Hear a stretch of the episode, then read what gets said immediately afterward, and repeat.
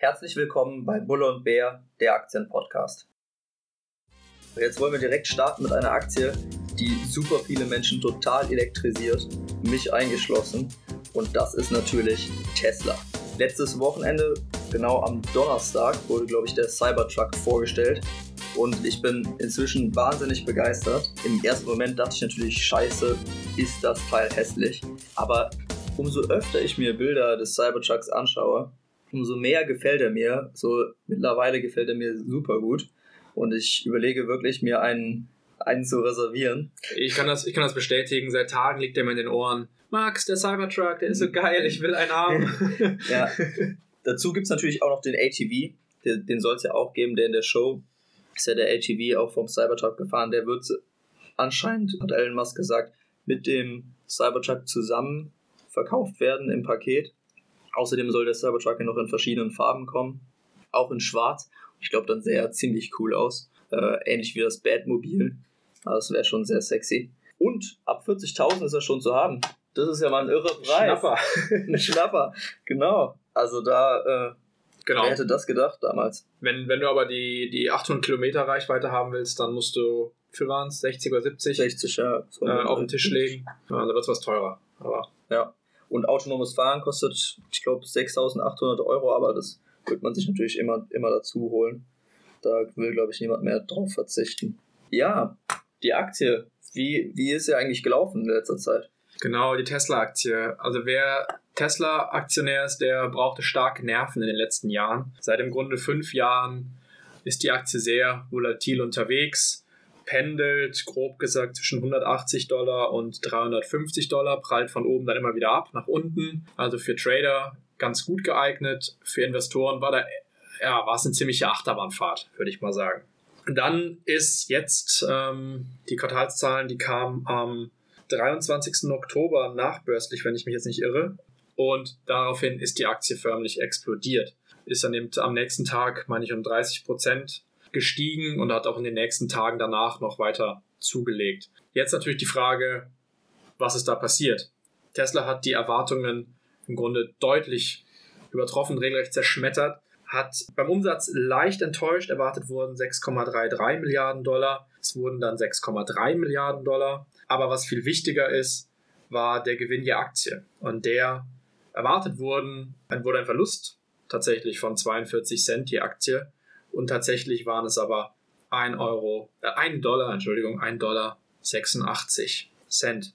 Daraufhin ist die Aktie dann wirklich durchgestartet. Das Auslieferungsziel von ungefähr 100.000 von 100.000 Wagen, ähm, was Elon Musk ein paar Tage vorher noch ja, in Aussicht gestellt hat, konnte nicht ganz erreicht werden. Es waren dann 97.000, ähm, aber davon waren 80.000 Model 3 und was zeigt, dass dieses Modell wirklich sehr gut angekommen ist.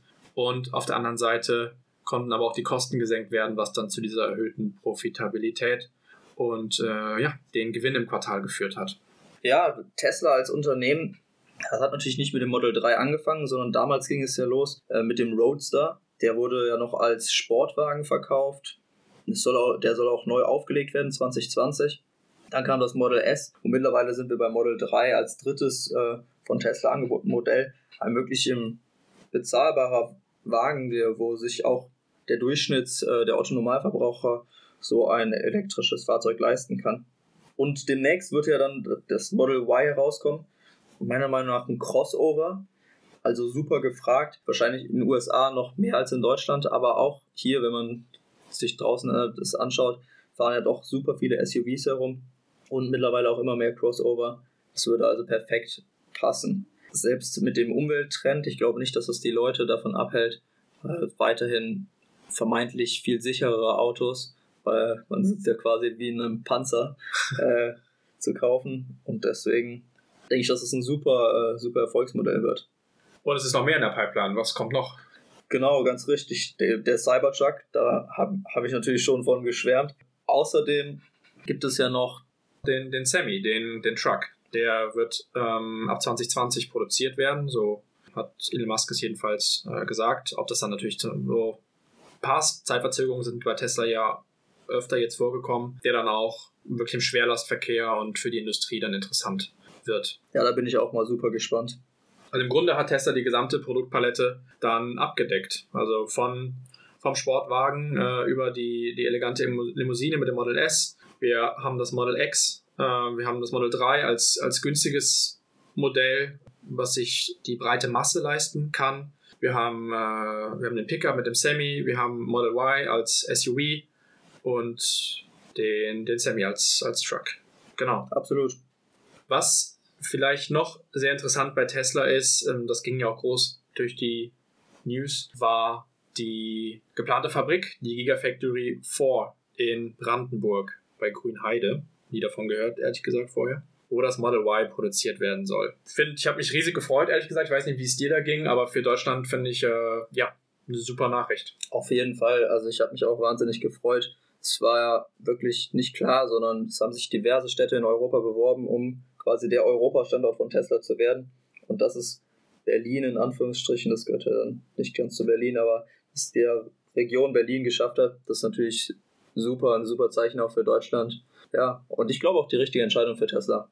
Ja, im Herzen von Europa, super um den europäischen Markt zu erschließen. Zurzeit werden ähm, die, die Fahrzeuge ja vormontiert in den USA und dann in die Niederlande geschifft und dort dann entmontiert und am europäischen Markt dann verkauft. Das sollte dann auch zu einer deutlichen Margensteigerung führen. Und ganz wichtig natürlich auch der asiatische Markt, vor allem der chinesische Markt, als größter Markt für elektrische Fahrzeuge weltweit, größer als alle anderen Märkte zusammengenommen, also äh, wirklich ein riesiger Markt. Und die Gigafactory 3 ähm, ja, hat jetzt äh, vor kurzem in den letzten Wochen die Produktion aufgenommen, in Rekordzeit aus dem Boden gestampft. Baubeginn war, glaube ich, Anfang 2019, wenn ich das richtig in Erinnerung habe. Da kann sich also der Flughafen Berlin-Brandenburg mal mehrere Scheiben abschneiden. Also Wahnsinn, was da geleistet wurde. Und für Tesla eine super Sache, dass jetzt einfach da auch der asiatische Markt bedient werden kann. Und ich denke mal, die, äh, ja, das Model 3 verkauft sich wie, wird sich wie blöd verkaufen, gerade im großen chinesischen Markt. Im Grunde hat Tesla jetzt alle Märkte, die, die bedeutenden Märkte gut abgedeckt. Klar, in den USA sowieso, dann bald auch Europa und mit der Gigafactory 3 dann auch in China. Ja, da hofft man auf jeden Fall, dass da nichts, kein weiterer Stress zwischen Trump und Xi Jinping äh, dazwischen kommt. Aber ich gehe fest davon aus, dass die beiden sich noch vor den US-Wahlen Herbst 2020 einigen werden und dann es zum Trade Deal kommt, was sie sicherlich exportorientierte Unternehmen wie Tesla auch nochmal einen Schub geben könnte.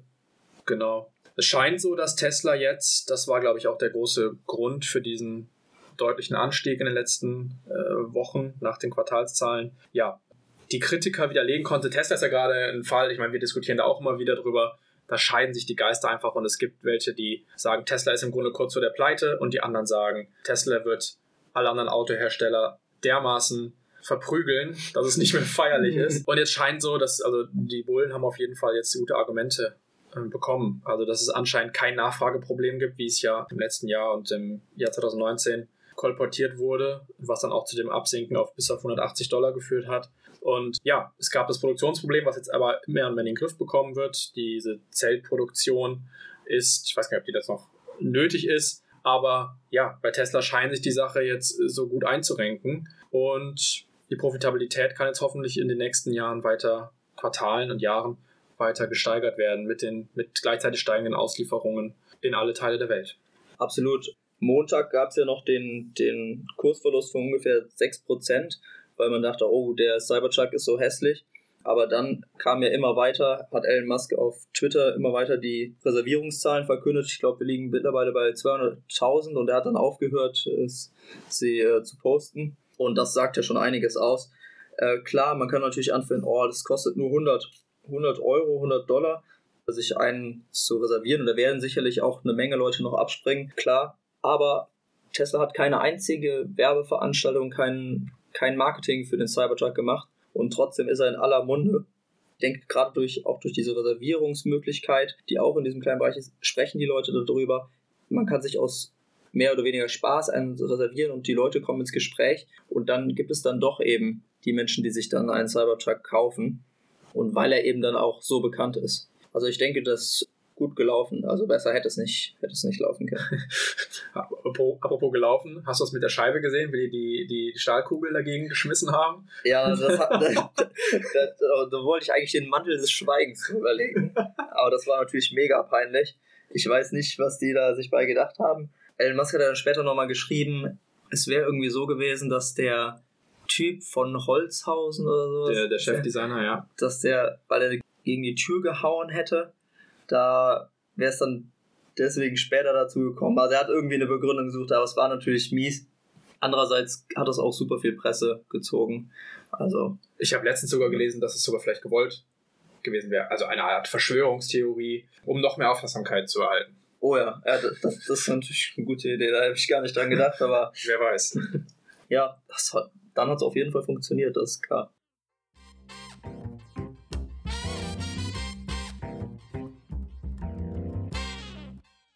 Genau, vielleicht nochmal zusammenfassend im Grunde, warum ist Tesla, steht Tesla da, wo Tesla ist? Ich meine, Tesla ist der Marktführer im Bereich elektrischem Fahren aus, ja, vor allem aus den Gründen der Batterietechnologie, würde ich sagen. Tesla-Wagen haben die höchste Reichweite. Mit dem Model S kommt man bis zu 600 Kilometer weit, bevor man laden muss. Und Tesla kann gerade bei der Batterietechnologie auf enorme Kostenvorteile auch im Vergleich zu anderen Anbietern zurückgreifen. Durch die Gigafactories, wo dann teilweise auch die Batterien direkt neben der in groß, in wirklich riesiger Zahl äh, produziert werden und gleichzeitig dann auch nebenan dran die Wagen, die Karosserie. Ja, es besteht in der Batterietechnologie wirklich ein Vorsprung. Manche Experten sagen von zwei bis drei Jahren vor anderen Herstellern. Jetzt vor ein paar Wochen gab es noch die Meldung, dass eine Million Mile ähm, Battery entwickelt worden wäre, also die bis zu einer Million Meilen quasi durchhält, äh, bevor sie erneuert werden muss, was natürlich dann einen Quantensprung bedeuten würde. Ob das dann so stimmt, wird sich dann wahrscheinlich noch zeigen. Tesla hält sich ja mit großen Versprechungen erstmal nicht zurück, aber es ist unbestritten, dass Tesla bei der Batterietechnologie auf jeden Fall weit, weit voraus ist. Zweites Thema ist das autonome Fahren. Tesla hat sich jetzt ein Ziel gesetzt, in 2020 ähm, eine Robotaxi-Flotte. Die Besitzer eines Teslas können dann ihr, ihren Tesla auch einfach autonom fahrend auf die Straße schicken, ähm, die dann Leute von A nach B bringen, runde ein Taxi und dafür dann eine Vergütung erhalten. Ob das in 2020 wirklich passiert, ist jetzt eine andere Frage. Es werden garantiert noch irgendwelche Unfälle passieren, die dann die Technologie auch wieder ein bisschen in Frage stellen. Natürlich muss dann die Regierung grünes Licht dafür geben. Aber der Fahrplan, sage ich mal, ist klar. Da möchte Tesla hin. Tesla hat Milliarden von Kilometern ähm, ausgewertet durch die, die Fahrzeuge, die verkauften Fahrzeuge zurückgelegt haben, um dieses System zu verbessern.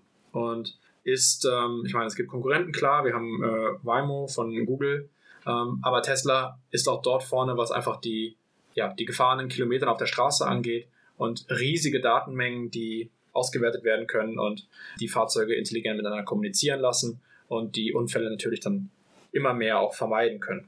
Tesla produziert eigene Chips seit 2016 und hat auch dort mittlerweile, so sagen es zumindest Experten, einen Vorsprung vor der Konkurrenz. Ja, was unterscheidet Tesla noch von der Konkurrenz? Ja, Stichwort Kostenvorteile. Auf jeden Fall der direkte Vertrieb. Man sieht ja, die anderen Autohersteller setzen alle auf Autohäuser letztlich. Mittlerweile ist das ein bisschen, bisschen zurückgegangen. Man kann seinen VW auch inzwischen im Internet bestellen, den Porsche auch. Aber Tesla hat ja von Anfang an quasi aufs richtige Pferd gesetzt und hat direkt gesagt, wir machen das alles selbst. Man kann den Tesla Internet, im Internet bestellen. Wir machen diese Pop-up-Stores oder einzelne wenige Autohäuser in Fußgängerzonen, was es vorher ja noch nie gab. Die Showrooms, ja. Genau, diese Showrooms, wo man Tesla letztlich auch bestellen kann. Aber ich weiß gar nicht, vielleicht wird man da auch sogar auf das, auf das Online-Bestellverfahren sogar verwiesen. Auf jeden Fall bestellt man den Tesla direkt bei Tesla selbst und kann damit natürlich viel Geld sparen, der Verbraucher, aber auch Tesla wird sich äh, seinen Teil des Geldes ziehen und eine gute Marge machen, eine bessere, als wenn du noch Zwischenhändler einbinden musst. Ja, ganz genau. Dann, ähm, ja, das Ladennetzwerk ist noch ein wichtige, wichtiges Thema. Ich meine, Tesla hat ein Supercharger-Netzwerk in Deutschland äh, errichtet und sagt, man kann, ich meine, wir fahren selber kein Tesla, aber dass man immer, wir fahren gar nichts außer Fahrrad, dass man, äh, das sollte man Fahrradhersteller äh, vorstellen, dass man ja von äh, problemlos ähm, von einem Supercharger den nächsten erreichen kann, wenn man dann nachladen muss. Das heißt, man, es gibt keine Gefahr, dass man im Grunde liegen bleibt mit seinem Tesla, weil einfach keine Infrastruktur da ist. Das heißt, es hat sich, war ja auch ein kritischer Punkt, aber der scheint auch gelöst zu sein. Wobei ich mir da nicht ganz so sicher bin. Also es gibt ja dann doch immer wieder Stimmen, die sagen, also richtig durchdrungen ist Deutschland dann doch nicht von den elektrischen Ladesäulen. Also insgesamt natürlich nicht und ich weiß auch nicht, ob da die Supercharger oder so die Ausnahme sind. Ja, wird sich, wird sich zeigen. Die Konkurrenz ähm, hat ja auch zusammengeschlossen und ähm, Konkurrenz schläft nicht. schläft nicht und, und etabliert auch ihre, ihre Inladeinfrastruktur. Wird sich zeigen. Also es bleibt auf jeden Fall spannend. Ja, ich meine, wie sieht's aus? Ähm, wir reden gerade über Tesla. Profitierst du davon, Gernot? ich nämlich nicht, muss ich sagen. ja, genau. Da kommen wir eigentlich zum besten Teil. Ne? Würdest du Tesla kaufen? Ich selber würde Tesla letztlich nicht kaufen, denn ich bin natürlich schon investiert. Ich habe damals gekauft äh, Mitte des Jahres bei um die 200, 220, 230 Dollar und äh, habe extrem viel Spaß mit dieser Aktie. Würde jetzt aber auch nicht mehr auf dieser Höhe, würde ich nicht mehr nachkaufen, bleibe aber weiterhin investiert. Es ist einfach so ein bisschen so eine Typfrage, aber ich mag es lieber in Aktien zu investieren, die runtergehen, die, die mit ja. runtergehen meinst du, ja, äh, die, die, die dippen quasi nach unten, ja, aber wo sich die News nicht signifikant verändert haben, oder? Genau, korrekt.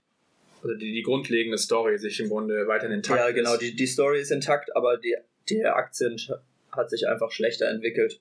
Und jetzt, und ich kaufe ungern dann in quasi explodierende Aktien hinein, weil das kann sich natürlich auch jederzeit ändern. Wenn da eine schlechte Nachricht kommt, dann, äh, dann wird Tesla auf jeden Fall, die Tesla-Aktie auf jeden Fall nachgeben. Ja, guter Punkt. Ähm, ich weiß noch, ich hatte sie vor einem Jahr diese mal gekauft, das weiß ich noch, und dann gab es diese Gerüchte um die Nachfrage, äh, um diese Nachfrageprobleme beim Modell 3 und ich habe mich da so verunsichern äh, lassen und habe sie dann mit Verlust wieder verkauft, was im Nachhinein richtig dumm war, also wo ich mich ärgere. ich könnte mir vorstellen, also würde ich auf jeden Fall würde ich Tesla wünschen und dir dann auch als Tesla-Aktionär, dass sie das Allzeithoch bei 380 Dollar ungefähr knacken und dann nach oben weiter ausbrechen. Ich denke mal, das wäre dann ein Kaufsignal nochmal. Aber das kann man auch noch abwarten. Wie du gesagt hast, glaube ich, jetzt muss man vielleicht nicht unbedingt noch aufspringen. Also jetzt sind gerade viele gute News im Markt. Da kann auch mal jetzt ein, ein Rückschlag kommen. Ich finde, ich fühle mich, ich weiß nicht, wie es bei dir geht, aber ich fühle mich mit Elon Musk nicht so ganz wohl. Ich meine, das ist so Genie und Wahnsinn in einer Person. Ja, also was der schon so vom Stapel gelassen hat, ähm, wie er da behauptet, äh, Tesla von der Börse zu nehmen, die Finanzierung sei gesichert und dann stellt sich raus, äh, war eigentlich nur ein Witz. Dann irgendwie kiffend vor der Kamera sein. Ich weiß nicht. Also ich wünsche mir, glaube ich, lieber einen CEO, der irgendwie auch genial ist, aber nicht so ein bisschen, nicht so diese, diese. Nicht so irre. Ja, nicht so irre, genau. Wie, wie, der irre König bei Game of Thrones. ja, auf jeden Fall. Also ich finde Elon Musk natürlich auch super witzig gleichzeitig. Ich habe letztens noch gelesen, dass er einem dieser Hedgefondsmanager der immer Tesla Short ist, eine ganze Box voller Shorts zugesandt hat. Also, also du meinst Shorts? Wie meinst ja, äh, kurze Hosen. Ach, Hose. oh äh, der hat sich dann aber auch gemeldet bei Twitter und meinte, die kurzen Hosen hätten echt eine schlechte Qualität. oh boy. Also ich bin da immer sehr amüsiert. Ja, verstehe natürlich total dein Argument, hast du recht. Der Elon Musk ist äh, verrückte Persönlichkeit. Aber ich glaube eben auch, genial, ein Visionär und der wird gut beraten sein. Da wird es in der etwas tieferen Management-Ebene Leute geben, die, ähm, die eben für den, die Zahlen etc., für den, den seriöseren Teil vielleicht zuständig sind. Und er macht ja auch, das muss man auch sehen, er macht super Werbung für Tesla. Wenn es Elon Musk nicht gäbe, weiß ich nicht, ob, äh, ob sich die Wagen so gut verkaufen würden. Ja, Guter Punkt. Er ist wirklich, er ist als Person quasi Milliarden schon wert, allein an Werbebudget, das man einspart im Grunde. Absolut. Also, so wie George Clooney mit einer, in der Werbung. die Frage ist ein bisschen, was macht die Konkurrenz? So, ich meine, jedes Jahr oder alle paar Monate wird ein sogenannter Tesla-Killer angekündigt. Ja, äh, sei es der Porsche Taycan oder der Audi e-tron. Und dann im Nachhinein stellt sich im Grunde immer raus, ja, ist irgendwie heiße Luft. So war doch nicht so viel dahinter. Ja, ja, der Taycan soll ja kommen oder ist, ist schon. Ist, äh, ist schon auf dem Markt. Schon, äh, genau. Aber so viele ähm, werden, glaube ich, gar nicht produziert. Also nicht, dass das Tesla irgendwie gefährlich werden könnte. Den Model 3 schon mal gar nicht. Und ich glaube auch den Model S nicht. Ja, der Porsche Taycan startet bei über 100.000 Euro. Davon hat gleichzeitig noch eine Reichweite von ungefähr 450 Kilometer. Also ich sehe da nicht wirklich jetzt das Mega-Kaufargument.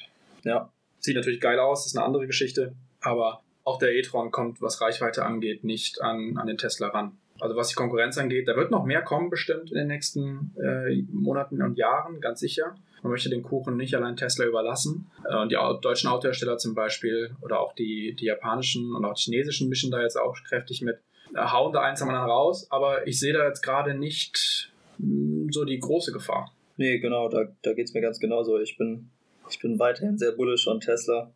Da ähm, glaube ich nicht, dass da irgendwie dem was im Wege steht. Also es ist ein geniales Unternehmen und die werden weiter super Gas geben. Ja, damit lassen wir es auch, auch bewenden. Schluss aus, das Spiel ist aus. Ja, gebt uns gerne Feedback, lasst uns gerne wissen, äh, wie ihr zu Tesla steht und haltet die Ohren steif. Bis zum nächsten Mal. Das war's von uns. Wir wünschen euch viel Erfolg bei all euren finanziellen Entscheidungen. Bis zum nächsten Mal bei Bulle und Bär, der Aktienpodcast.